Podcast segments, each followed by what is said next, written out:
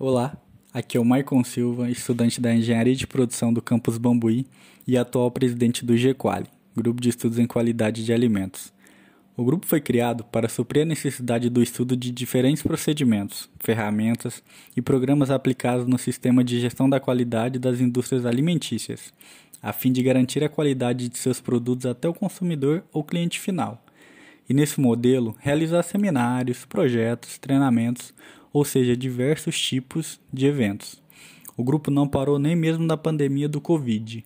De lá para cá, realizamos diversas palestras por meio online para que os seguidores pudessem continuar com o privilégio de ver o grupo trabalhar.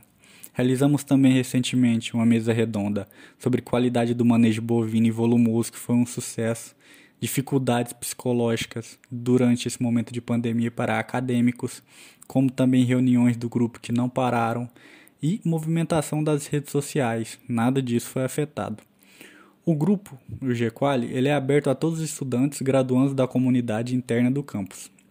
Na página da supervisão do Serviço de Educação e Extensão, no site do IFMG Campus Bambuí, você tem um contato desse, bem como de todos os outros 40 grupos e núcleos do campus.